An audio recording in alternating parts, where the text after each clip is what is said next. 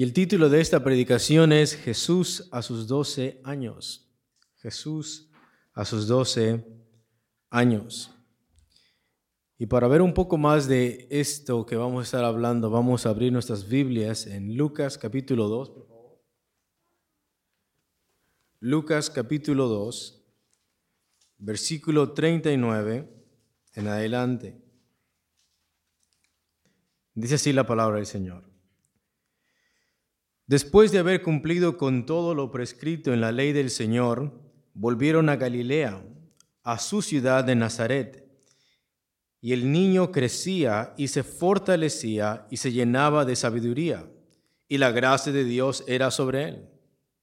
Iban sus padres todos los años a Jerusalén a la fiesta de la Pascua. Y cuando tuvo doce años, subieron a Jerusalén conforme a la costumbre de la fiesta.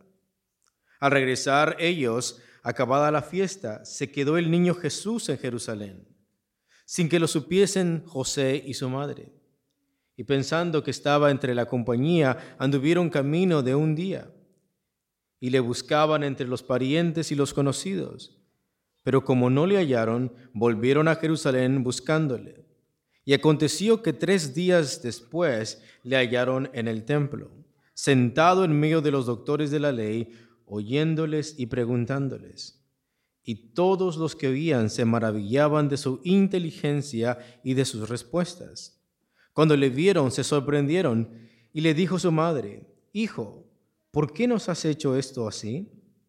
He aquí tu padre y yo te hemos buscado con angustia. Entonces él les dijo, ¿por qué me buscáis? ¿No sabéis que en los negocios de mi padre me es necesario estar? Mas ellos no entendieron las palabras que les habló. Y descendió con ellos y volvió a Nazaret y estaba sujeto a ellos. Y su madre guardaba todas estas cosas en su corazón.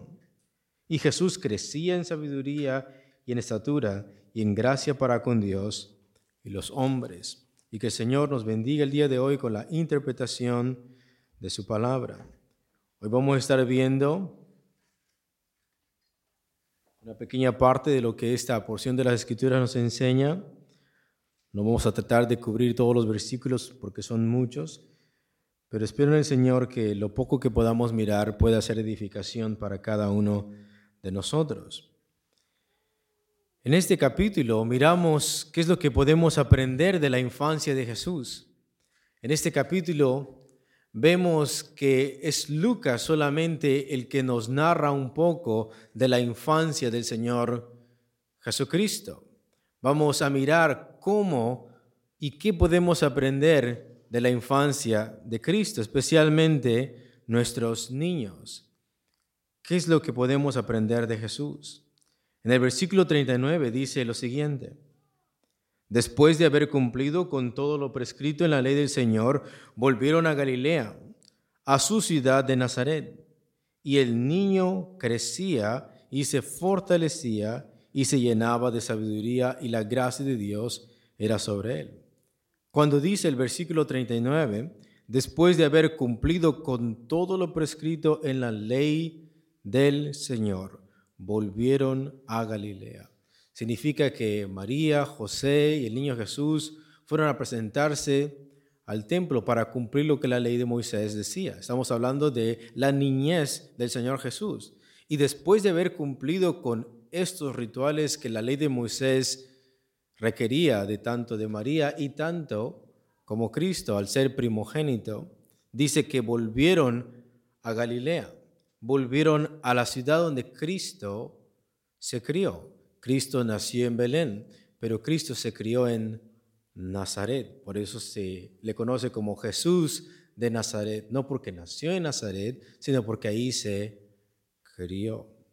El versículo 40 nos dice ahora desde la niñez de Jesús, desde cuando Cristo era un bebé, hasta sus 12 años, dice que el niño, el bebé, crecía y se fortalecía y se llenaba de sabiduría y la gracia de Dios era sobre él. Nos describe esta etapa desde la infancia de Jesús hasta su adolescencia.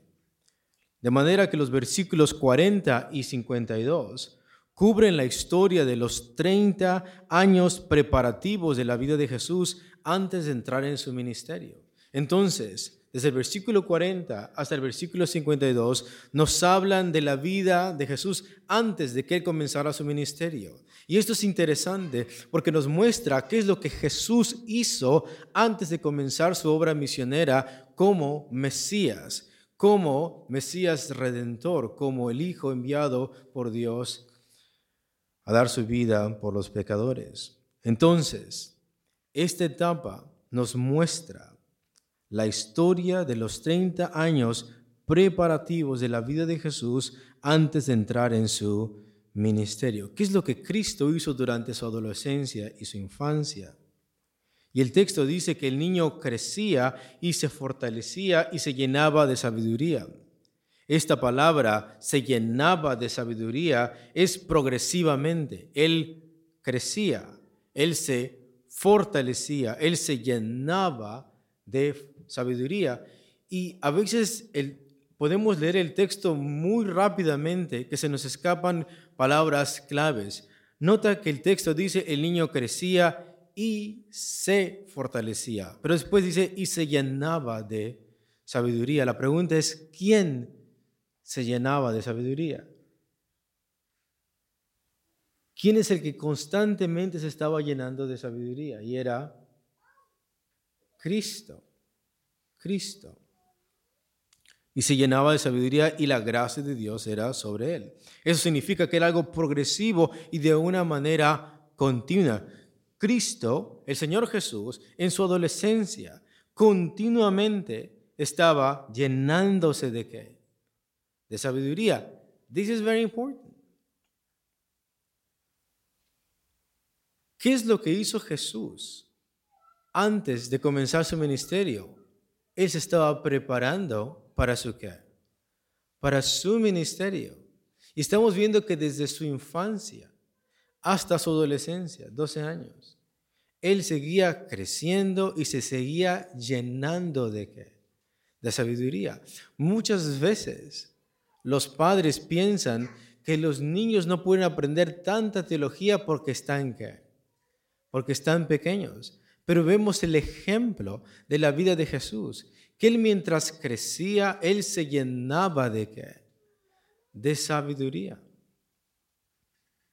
Este pasaje también muestra muy claramente que en conformidad con su naturaleza humana había ciertas cosas que el niño Jesús no conocía al principio. Él tuvo que aprender cosas. Este texto nos muestra la plena naturaleza humana. Jesús es Dios. Claro, Jesús es divino, el verbo se hizo carne, pero aquí nos demuestra la completa y verdadera humanidad de Jesús. Cristo no fue, como teológicamente muchas veces se dice mal, 100% Dios y 100% humano. Ese es un concepto equivocado. Si tú eres 100% de algo, no puedes ser 100% de otra cosa. Si eres 100% Dios, no puedes ser 100% humano en el mismo sentido, a la misma vez y en el mismo significado. Teológicamente se dice que Jesús fue verdaderamente Dios. Cristo fue truly God in his nature. Pero también en su parte humana, Cristo fue verdaderamente humano. Cristo era verdaderamente humano. Cuando tocabas la carne de Cristo, realmente estabas tocando hueso, sangre y carne carne humana. Pero al mirar sus milagros, al Cristo hacer la multiplicación de los panes, al Cristo resucitar a muertos, al Cristo dar salvación y perdonar pecados, estabas tocando la verdadera divinidad de quién? De Cristo. Escuchen, esto es muy importante. Porque muchas veces podemos decir, Cristo se llenaba de sabiduría because he was God. Right? Podemos decir, él era una persona que estaba dedicada al Señor porque era ¿qué? era Dios hecho carne. Pero aquí no está describiendo su parte divina. Aquí está describiendo su parte, su parte humana. Como Dios, Cristo no tenía que aprender nada, porque Cristo lo sabe todo, según ah, Juan capítulo 2. Pero vemos aquí que lo que se está relatando, lo que se está describiendo es su parte humana. Cristo como ser humano, como verdaderamente humano, Él tuvo que aprender cosas. Él tuvo que saber cosas. En su parte humana, Cristo no sabía todas las cosas porque era verdaderamente hombre. Y eso es importante. Quiere decir que Cristo, para aprender quién era Dios humanamente, tuvo que leer qué? Tuvo que leer la Biblia, el Antiguo Testamento en este caso. Y él tuvo que adquirir ¿qué? sabiduría igual que tú y que yo. Cristo tuvo que crecer en esto. Cristo tuvo que fortalecerse en esto. Cristo tuvo que llenarse de esto. No podemos decir Jesús era especial en esto y por eso se aprendía los capítulos o los versículos o los libros más rápidos que tú, porque eso es negar su qué. Su humanidad exactamente. Cristo tuvo que aprender Génesis, Deuteronomio. Cristo tuvo que aprenderse todos esos libros de la ley humanamente. Él tuvo que memorizarse la Biblia humanamente. Quiero que entiendan esto. Todo lo que Jesús sabía a sus cinco años hasta sus doce años fue gracias a su dedicación y su devoción a llenarse de qué? Es sabiduría. O sea, si tú pones a Jesús aquí, con excepción de que Él no pecó, y pones a cualquier otro niño y los pones a estudiar, no existía ninguna otra diferencia, porque Jesús era verdaderamente ¿qué? humano. Cristo tuvo que aprender cosas, porque Cristo no conocía todas las cosas humanas mente. Y esto nos muestra cuánto Cristo se tuvo que identificar con nosotros, cuánto Cristo tuvo que humanizarse. Cristo en su carne realmente fue verdaderamente humano, a tal punto que Cristo no conocía ciertas cosas. Él tuvo que conocer a Dios por medio de la palabra de Dios. Él tuvo que tener una relación con Dios a través de la Biblia. Tuvo que aprenderlas, tuvo que aprenderse Deuteronomio 6.4. Tuvo que aprenderse la ley de Moisés, tuvo que aprenderse los profetas, los salmos, igual que todos nosotros. Tuvo que crecer. Y esto no solamente física, sino también intelectualmente. Entonces escuchen, this is amazing. Son pequeños versículos que pareciera que nos arrojan tan poca información, pero nos dicen tanto, al menos para saber qué es lo que Cristo no hizo. En muchos evangelios apócrifos se muestra a Cristo dándole vida a algunos pájaros de barro, dándoles vida, o eh, insultando o usando sus milagros en beneficio de Él. Pero vemos que el Jesús de la Biblia, el Jesús histórico, porque no hay otro libro más histórico que podamos entender cuál es la vida de Jesús más que los evangelios. Aún Bar Ehrman, un historiador apóstata, que ha apostatado de la fe, nos dice que los evangelios o los documentos más antiguos que podemos ir para saber quién es Jesús son los cuatro evangelios que tenemos. No hay otros evangelios más antiguos, más tempranos que existan. Los demás que tenemos, como lo que acaba de mencionar nuestro hermano Juan, el Evangelio de Tomás, el Apocalipsis de Pedro, etc., son cosas tardías que vinieron después de la muerte de los apóstoles. Y en este pequeño capítulo, del versículo 40 hasta el 52, nos dice qué es lo que realmente Jesús hizo. ¿Qué hizo Jesús durante los años ocultos en Nazaret? Y el texto lo dice muy claro. Él crecía, se fortalecía y se llenaba de qué?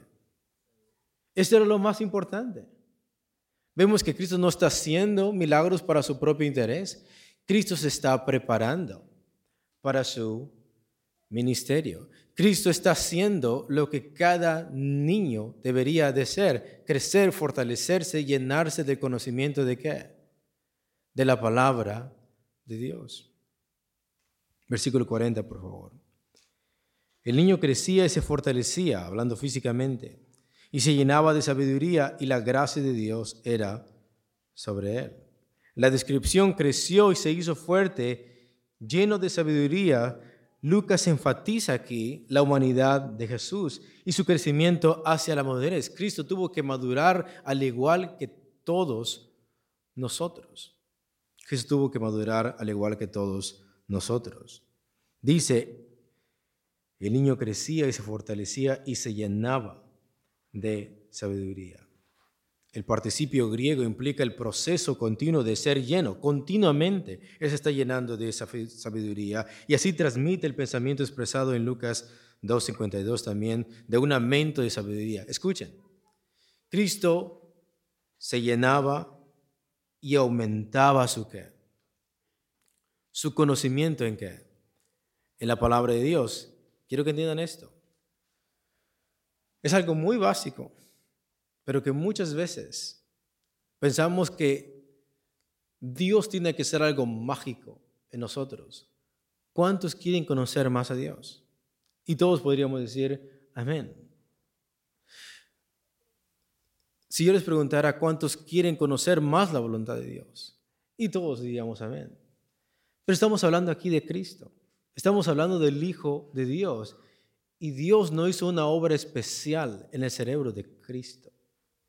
Cristo tuvo que aprender las cosas humanamente, al igual que tú y que yo. Si Dios no hizo algo especial con Jesús en el sentido de hacer un 2.0 de su brain, si fue un cerebro al igual que el tuyo y que el mío, y Cristo tuvo que pasar por ese crecimiento, ese proceso, de llenarse de sabiduría, si Dios no lo hizo con Jesús, si, Dios no hizo una excepción con el cerebro de Jesús, y Cristo tuvo que aprender esto humanamente, eso nos muestra a ti y a mí que no tenemos excusa para decir que no podemos aprender de la palabra de Dios, porque Cristo no, Dios no hizo una excepción con quién, con Cristo.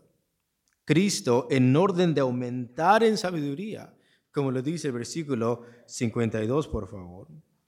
Y Jesús crecía en sabiduría.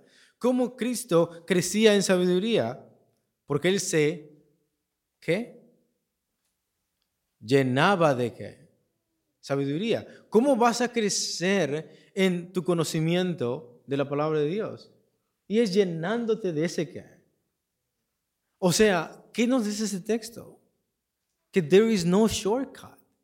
Para Cristo no hubo shortcut, no hubo un camino corto. En orden de crecer en esa sabiduría, Jesús, el Hijo de Dios, tuvo que llenarse de esa, de esa sabiduría. Y si Dios no hizo algo especial en el cerebro de Jesús, no lo va a hacer en el tuyo.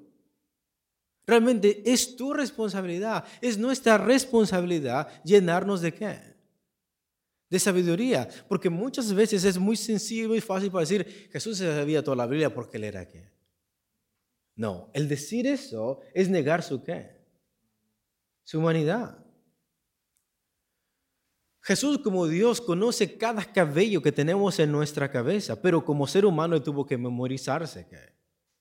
la Biblia. Él tuvo que llenarse de ese conocimiento. Sin la intervención divina, sin la intervención divina, a lo mismo que Cristo tuvo hambre, sed, a lo mismo que Cristo se cansó, de esa misma manera Cristo tuvo que crecer en ese conocimiento. Cristo tuvo que llenarse de ese conocimiento. Es más, es algo absurdo decir que sabía toda la Biblia porque Él era Dios. Bueno, si Jesús es Dios, no tiene que aprender nada. Pero en el hecho de que diga que se llenaba y que crecía, ¿a qué está apuntando? ¿A su divinidad o a su humanidad? A su humanidad. A su humanidad. En orden de crecer en sabiduría, tenemos que llenarnos de esa sabiduría. Y no existe un atajo para eso. Realmente tenemos que estudiar. realmente tenemos que entregar nuestra mente y dedicarla al estudio de la palabra de Dios.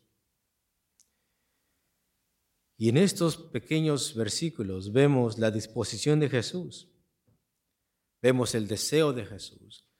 Si en algo Cristo se distingue de nosotros, no es en su cerebro. Jesús no tenía un cerebro más grande, tenía una disposición grande.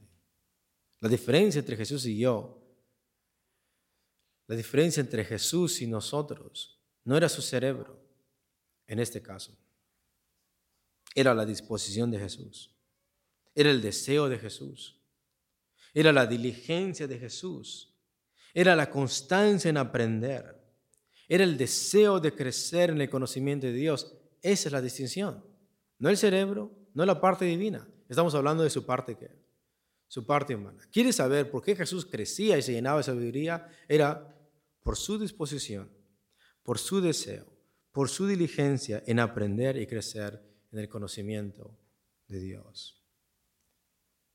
Versículo 41. Iban sus padres todos los años a Jerusalén a la fiesta de la Pascua. La ley judía exigía que los varones asistieran a las fiestas de la Pascua, el Pentecostés y los tabernáculos. Y vemos que la familia de Cristo cumplía con esta ley. Iban sus padres todos los años a Jerusalén a la fiesta la Pascua. Este era algo que la ley judía exigía de todos los varones. Versículo 42. Y cuando tuvo doce años, subieron a Jerusalén conforme a la costumbre de la fiesta. A sus doce años. Quiero que escuchen este comentario de las Américas porque es importante. Mira lo que dice esto. Cito. A la edad de cinco años, los niños judíos comenzaban su entrenamiento en la ley. Una vez que un niño tenía cinco años, comenzaba su entrenamiento en la ley. Hasta el día de hoy me parece que los cinco años, lo primero que se tienen que memorizar los niños judíos es la Shema. Hoy Israel, Jehová nuestro Dios, Jehová uno es, a los cinco años. Y Jesús no fue la excepción. Jesús a sus cinco años comenzó su entrenamiento en la ley. Por eso el texto dice que él crecía y se llenaba de conocimiento. A la edad de cinco años los niños judíos comenzaban su entrenamiento en la ley. A los trece generalmente concluía la preparación académica. Y aquí estamos viendo que Jesús tiene cuántos años? Doce años. Eso es importante. A los trece generalmente concluía la preparación académica y llegaba a ser un hijo de la ley a los 13 años.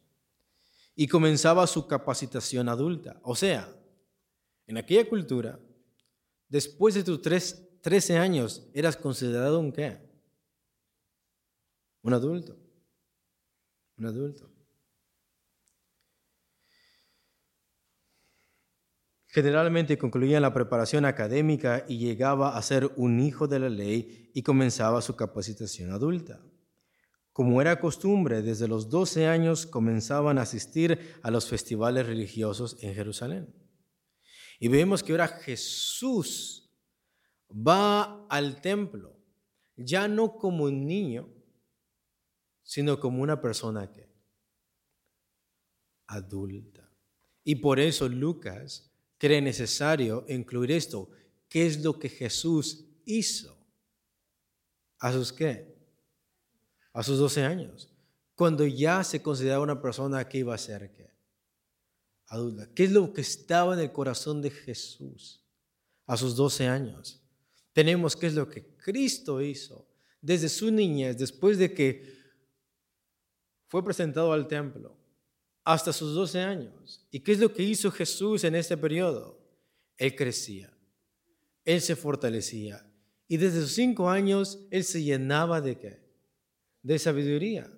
Pero después que terminaba su curso juvenil, por así decirlo, su graduación era a los 13 años, para que los 13 comenzara ahora la instrucción de una manera adulta, él podía participar ahora en las fiestas judías. Y vemos qué es lo que Jesús hace ya como una persona que va a ser contada como un adulto? ¿Qué es lo primero que está en su corazón?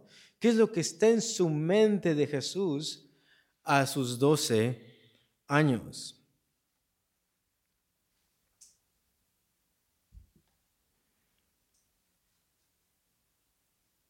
Desde los 12 años comenzaban a asistir a los festivales religiosos en Jerusalén. Versículo 43. Al regresar ellos, acabada la fiesta, se quedó el niño Jesús en Jerusalén, sin que lo supiesen José y su madre. Y pensando que estaba entre la compañía, anduvieron camino de un día y le buscaban entre los parientes y los conocidos. Pero como no le hallaron, volvieron a Jerusalén buscándole. ¿Dónde Cristo se quedó? A sus 12 años. En el templo. Ahora la pregunta es, ¿por qué? Él ya va a ser contado como un qué. Y lo más interesante de esto es que las personas se graduaban, por así decirlo, a los 13. Cristo se está graduando un año antes todavía. Vemos cuán dedicado Jesús estaba al estudio y el conocimiento de Dios. Otra vez, no porque había algo mágico en su cerebro, sino por la disposición que tenía de conocer a Dios. Quiero que escuchen esto, por favor. Por favor, quiero que escuchen esto. Al regresar ellos, acababa la fiesta se quedó el niño Jesús en Jerusalén, sin que lo supiesen José y su madre. Y pensando que estaba entre la compañía, anduvieron camino de un día y le buscaban entre los parientes y los conocidos, pero como no le hallaron, volvieron a Jerusalén buscándole. ¿Cuál es el producto de la demora de Jesús? Su demora, escúchenlo bien, su demora no fue traviesa, no, no fue por una travesura que hizo Jesús. Jesús aquí no está haciendo una travesura al quedarse con sus amigos en Jerusalén distraído. Jesús se queda en Jerusalén y ¿a dónde lo encuentran sus padres? En el templo. Y por eso es tan interesante entender el contexto histórico. No estamos hablando de Jesús a sus cinco años, a sus 15 años, sino a sus 12 años. Esta palabra 12 tiene un significado histórico, pues. Jesús de aquí en adelante va a ser contado como un adulto. Y la pregunta es, ¿dónde está el corazón de Jesús? ¿Dónde está la disposición de Jesús? ¿Qué grado, ¿Qué grado de sentido Jesús tiene de su misión como Mesías? ¿Qué es lo que tiene en mente Jesús a sus 12 años? Y una vez que él sube a la fiesta como una persona ya para ser adulto, ¿dónde está su deseo? ¿Quedarse a dónde?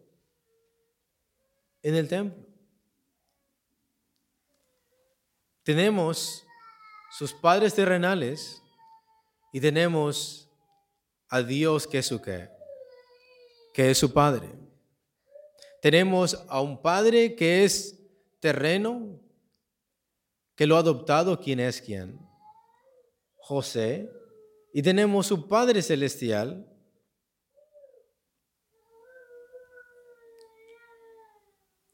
que el libro del Antiguo Testamento nos dice que habita el templo. Y Jesús a sus 12 años, para ser adulto, al subir a la fiesta como una persona que ya va a ser contada como adulto, su corazón y su disposición es quedarse ahí. Es quedarse ahí. Su demora entonces no fue traviesa ni desobediente. Escuchen, por favor. Fue por una simple presunción equivocada de parte de sus padres. Sus padres presumen algo. ¿Qué es lo que presumen sus padres? Sus padres, dice el texto, que subían ¿cuántos años? Cada año, pon atención, son detalles muy importantes. Y cada año que suben, Jesús va con ellos. Nunca ha tenido problemas con quién. Con Jesús. Ellos presumen algo. Presumen que Jesús va con qué? Va con ellos. De manera que esta demora de Jesús de quedarse en el templo no es algo travieso ni algo desobediente. No vemos que María o José le están diciendo que se vayan junto con Jesús, sino que los padres están presuponiendo algo. Imagínate un niño que nunca peca, un niño obediente, sujeto totalmente a sus padres. Ellos están presumiendo algo, presuponiendo algo. Jesús viene con qué? No hay necesidad de decirle algo porque Jesús viene con nosotros. Jesús nunca ha dado problemas. Y es una presuposición equivocada de parte de los padres.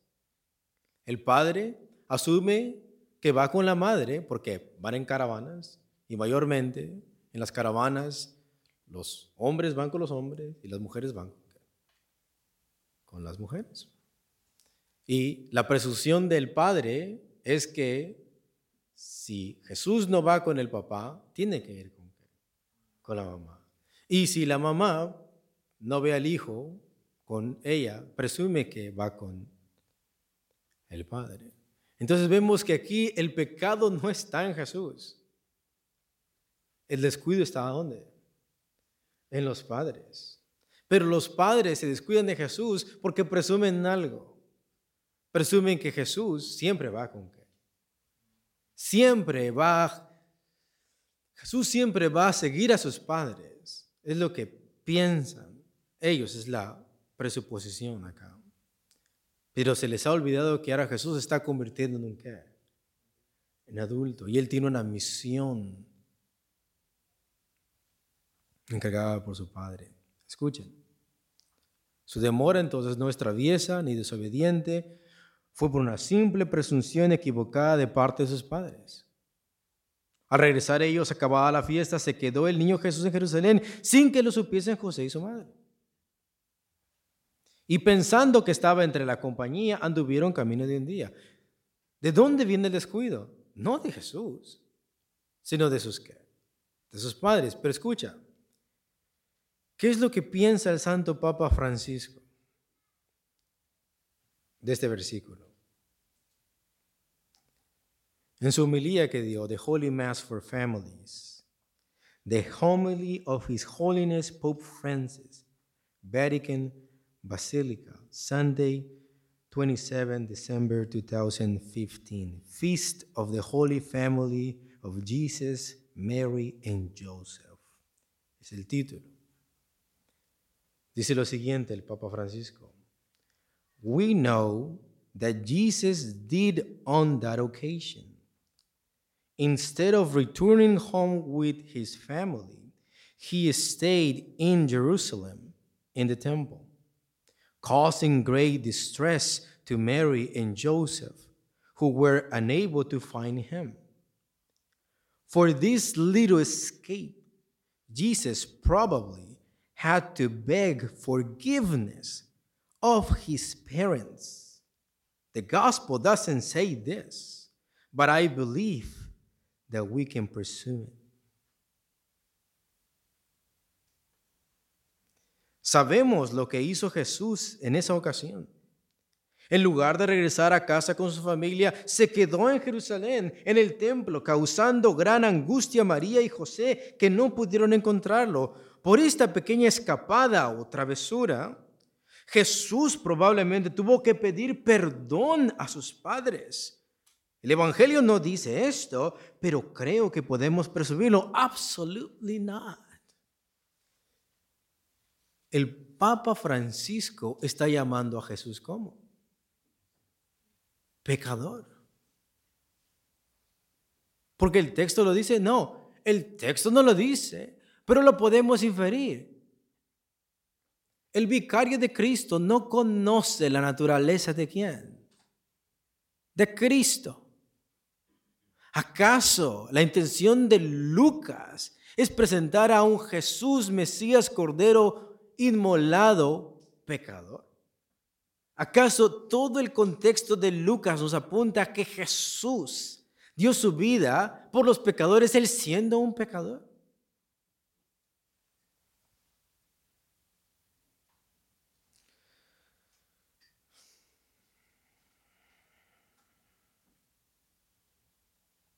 El Evangelio no dice esto, pero creo que podemos presumirlo.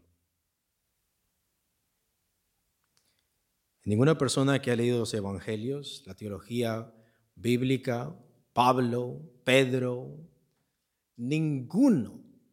Si tú lees todo el Nuevo Testamento, no puedes presumir, ni siquiera imaginar, inferir que Jesús haya pecado, haya cometido una pequeña travesura. En Juan 8, Cristo dice, ¿quién me redarguye de qué? De pecado. Los fariseos le podrían, le podrían haber dicho, pues sí, desobedeciste a sus padres.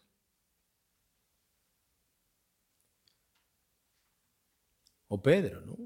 1 Pedro 3, el justo por los que injustos. O 2 Corintios 5, aquel que no conoció que pecado, por nosotros lo hizo pecado. O Hebreos capítulo 2, que Cristo fue tentado en todo, pero sin que, sin pecado, sin pecado. O quizás el Papa Francisco debería de leer un capítulo antes. Lucas 1. El santo ser que nacerá, dice literalmente el texto. ¿Cómo es el ser que va a nacer? Santo. Y la palabra aquí no es el santo ser, es lo santo que nacerá. Para que entiendan, hay una gran diferencia entre el santo y lo santo. El santo es una persona que no peca. Lo santo es la definición de lo que es santo. Cristo no solamente es el santo, Cristo es lo santo. No solamente es una persona que nunca ha pecado. Hay ángeles que nunca han pecado. Pero Cristo no es el santo solamente. Cristo es lo santo. No, no, no podemos inferir eso. Si conocemos al Dios de la Biblia, si conocemos al Cristo de la Biblia, si conocemos la palabra de Dios, jamás en nuestra vida, por aquí se nos puede pasar, que lo que Jesús está haciendo es una ¿qué? desobediencia.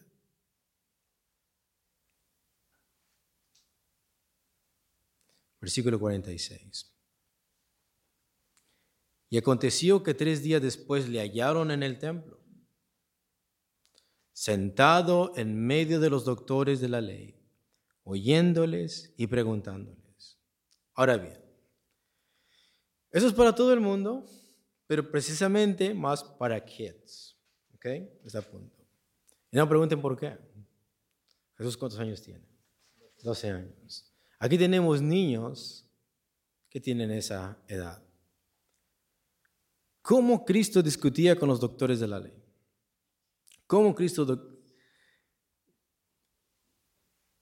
cómo Cristo dialogaba con esos doctores de la ley? ¿Okay? Sabemos que Él es Dios y Él es también ¿qué?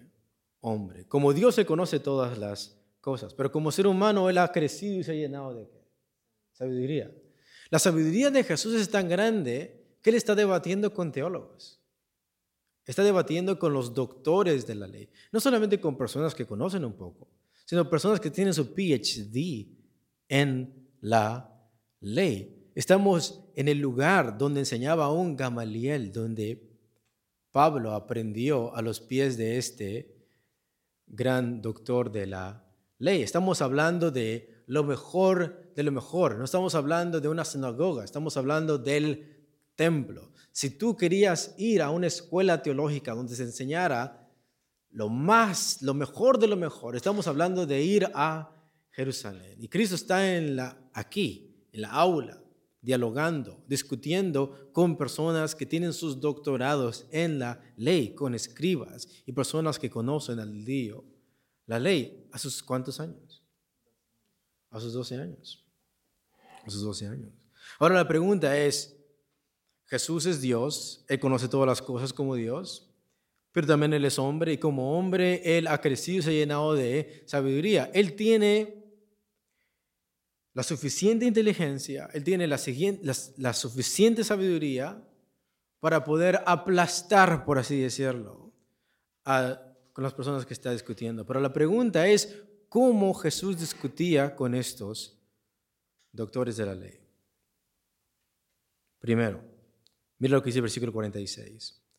Y aconteció que tres días después le hallaron en el templo, sentado en medio de los doctores de la ley, oyéndoles y preguntándoles. Escucha, Jesús se presenta en medio de los doctores de la ley no como un maestro, porque todavía no ha llegado su hora, sino como un aprendiz. Él es Dios. He knows everything. Él ha crecido en sabiduría, a tal punto que está dialogando y discutiendo con los mejores doctores de la ley. Pero Él no está aquí boasting of His knowledge. Él no está aquí presumiendo de lo que sabe. Él está aquí como un mero que discípulo. ¿Lo entiendes? Dios hecho carne, dialogando con doctores de la ley, Él conociendo lo que dice la palabra de Dios, tanto humanamente y tanto divinamente, y Él está aquí como un discípulo para aprender, para escuchar lo que están diciendo. Como Cristo discutía con los doctores de la ley. Y esto no solamente se aplica en la iglesia, esto puede aplicarse de una manera general. ¿Qué es lo primero que hace Jesús? Los oye. ¿Qué es lo primero que hace Jesús? ¿Cómo Jesús hacía sus debates a sus 12 años? Él comenzaba por oírles, por escucharles. Cristo necesitaba escuchar lo que decía la otra persona. De esa manera Cristo está dialogando. De esa manera Cristo está discutiendo. Cristo en lugar de presuponer cosas, Él está primero dispuesto a escuchar. Él quiere escuchar los argumentos. Él quiere escuchar las opiniones de los doctores. Él quiere escuchar sus argumentos, sus tices de ellos. Él quiere escuchar lo que ellos están dialogando, sus proposiciones. Él escucha. Segundo, pregunta. Pregunta.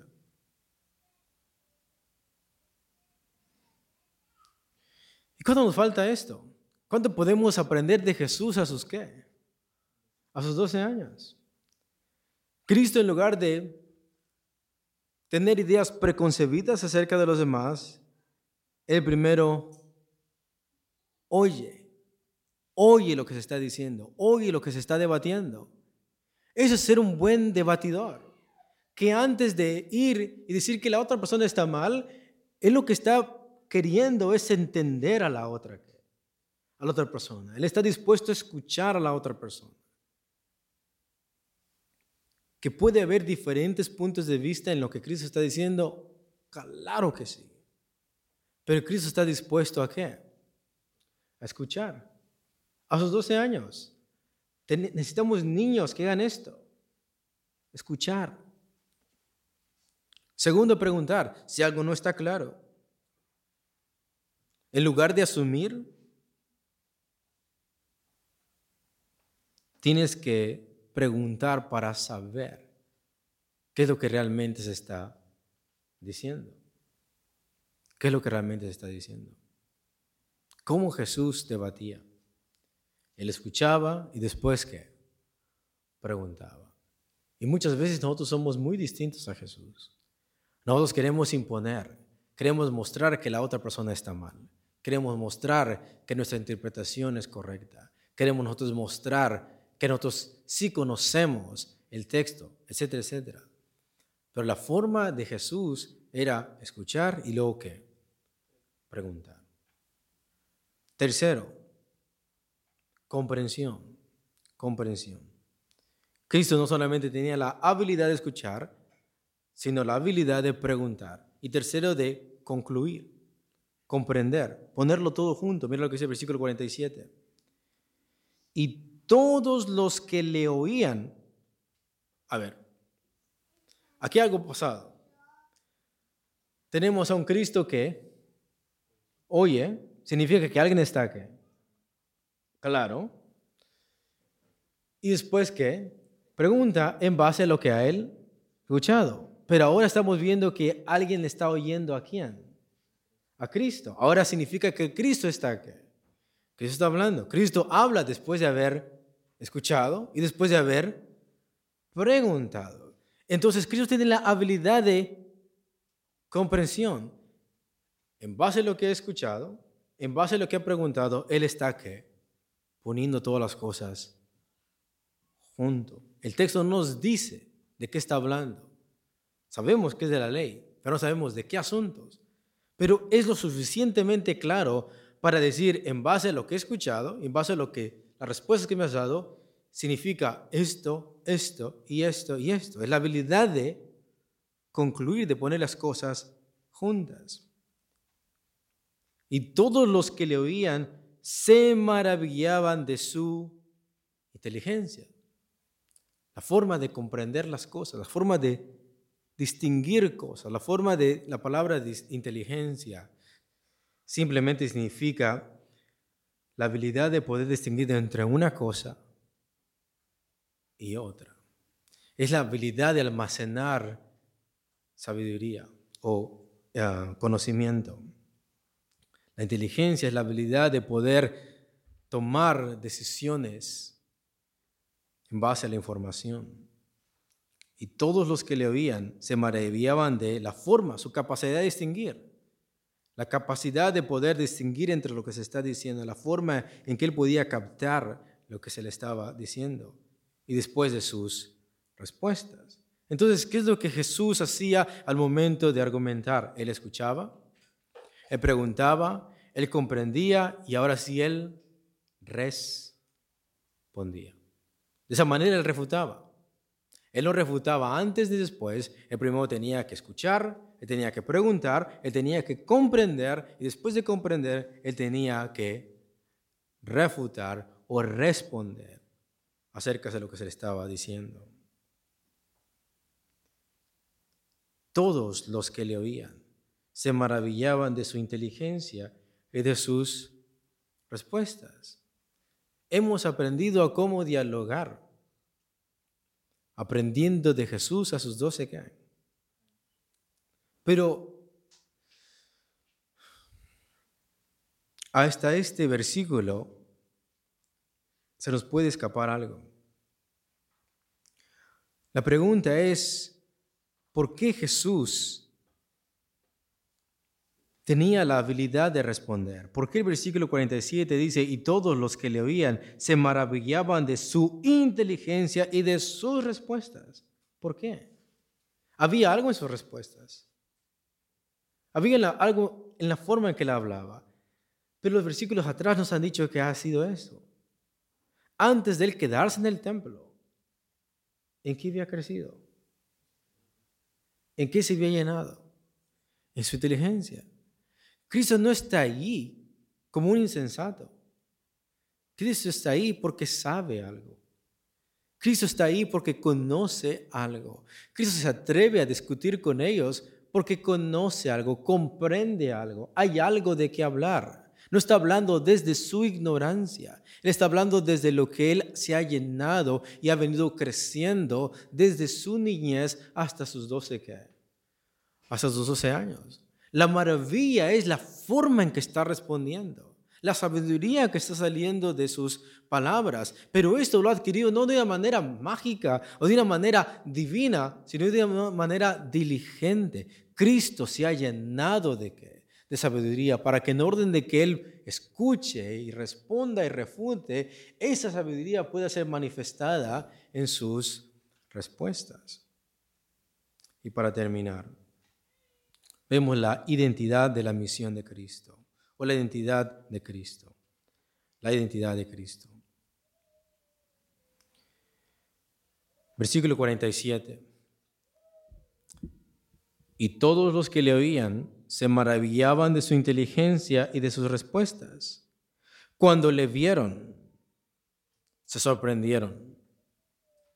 Y le dijo su madre, Hijo, ¿por qué nos has hecho así? He aquí, tu padre y yo te hemos buscado con angustia. Entonces él les dijo, ¿por qué me buscáis? ¿No sabéis que los negocios de mi Padre me es necesario estar? Vemos que Jesús a sus 12 años, él tiene una clara relación y conocimiento de quién es Dios. Para Jesús, desde sus 12 años, él conoce que Dios es su qué, que Dios es su Padre. Eso es, eso es interesante y eso es importante. Porque después va a haber evangelios gnósticos donde decían que Jesús llegó a ser hijo de Dios en su bautismo, que es a sus treinta y pico de años. Cuando el Espíritu Santo vino, entonces cuando vino a ser hijo de Dios. Pero vemos que Jesús está reconociendo que Él es el Hijo de Dios a sus cuántos años? A sus doce años. Él tiene un conocimiento claro de quién es Él. Él tiene un claro conocimiento de quién es Dios. Para Él, Dios es su qué? Es su Padre. Y Él piensa que Él es el Hijo de quién? De Dios. A sus 12 años. Lucas nos está demostrando que en su adolescencia Jesús no es algo que Él fue descubriendo no fue el que llegó a comprender a sus 30 años, creo que Dios me ha llamado a hacer algo, sino que Jesús desde su infancia, Él tiene un conocimiento claro de quién es Él y un conocimiento claro de quién es Dios. Y para Jesús desde su niñez, desde su adolescencia, Él sabe que Él es el Hijo de Dios y Él sabe que Dios es su Padre. Y al momento de ser adulto, su deseo es estar en la casa de su Padre. Y esto sorprende a María, porque para mí su padre adoptivo es quién? Es José. Y por eso el texto dice, entonces eh, María le dijo, ¿por qué nos has hecho así? He aquí tu padre y yo te hemos buscado. Pero Cristo dice, no sabéis que los negocios de mi padre me es necesario estar algo más grande que servir a la familia. Y es quien es Dios. Mas ellos no entendieron las palabras que les habló. Jesús a sus 12 años sabía quién era su identidad, él sabía que era hijo de Dios, y él sabía quién era Dios, él sabía que era su qué. Su padre, los que no entendían bien la persona de Jesús y la misión de Jesús eran quienes era María y sus padres. Pero Cristo a sus 12 años sabía cuál era su misión, quién era Él y quién era Dios y cuál era su relación con, con Dios. Versículo 51. Y descendió con ellos y volvió a Nazaret y estaba sujetos a ellos. Pongan atención. ¿Qué es lo que hizo Jesús en sus años perdidos, como se dice? ¿Qué es lo que hizo Jesús durante su infancia? ¿Qué es lo que Jesús hizo antes de su ministerio? Muy sencillo. Él crecía, él se fortalecía, él se llenaba de sabiduría, él comenzaba a dialogar con escribas y fariseos, oyéndoles, preguntándoles, comprendiéndoles y respondiéndoles, y sujeto a sus qué? a sus padres, que es lo que cualquier niño y joven debe de hacer. Jesús realmente fue obediente en todo a quién? Al Señor. Él estuvo sujeto a sus qué? A sus padres. ¿Qué es lo que los hijos, los niños tienen que aprender de este versículo? Y es eso. ¿Quieres parecerte a Jesús a tus 12 años? ¿Cómo te puedes parecer a Jesús a tus 12 años? Y es creciendo en sabiduría y sujetándote a tus padres. Y su madre guardaba todas estas cosas en su corazón. Y aquí nos dice dónde Lucas encontró esa información. ¿Cómo sabe Lucas que María guardaba su corazón? Porque ¿de dónde viene esa información? De María. Viene de María. Por eso el Evangelio de Lucas dice, después de haber investigado todo esto, después de haberlo analizado esto, me he dado la tarea de escribir esto desde principio a fin. Y solamente un testimonio como esto, su madre guardaba todas estas cosas en su corazón. Y al final, ¿a quién se las contó? A Lucas. La fuente de esto entonces es María. Y por eso sabemos qué es lo que aconteció en la infancia de Jesús. Escuchen, eso es esto es impresionante, es algo tan sencillo, pero algo tan profundo a la misma vez. Tenemos Evangelio del segundo siglo, el Evangelio de Tomás, tenemos eh, el Apocalipsis de Pedro, tenemos los libros gnósticos, la carta de Bernabé, tenemos la carta de Judas, tenemos un montón de escritos después del segundo siglo. Pero esta información de la infancia de Jesús la estamos escuchando de los labios de la madre. ¿De quién? Si tú quieres saber qué es lo que Jesús hizo a sus 12 años, tienes que preguntar a su mamá. Y es la madre de Jesús que está dando este relato. Algo más histórico, más reliable, algo más consistente, no te vas a encontrar que la historia venida de parte del corazón de quién? de María. Versículo 52. Y Jesús crecía en sabiduría, su alma en su parte intelectual, en estatura corporalmente, y en gracia para con Dios y los hombres. Escuchen.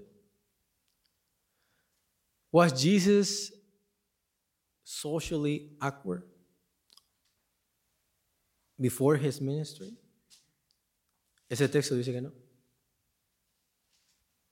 No es que Jesús estuvo en el anonimato y cuando llegó a los 32 años comenzó a ser carismático y comenzó a, abrazar a los pobres y a debatir.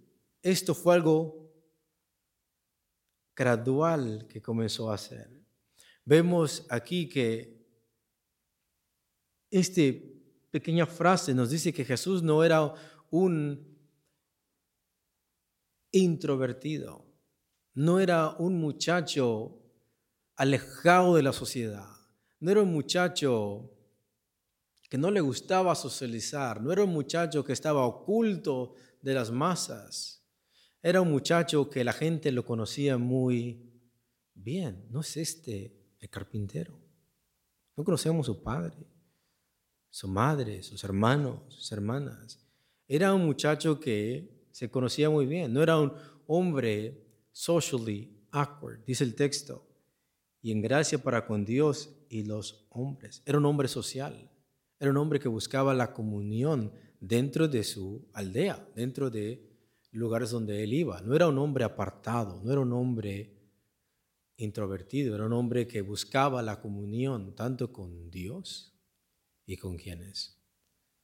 Y este es Jesús. A sus doce que. Dios les bendiga, hermano. Thank you.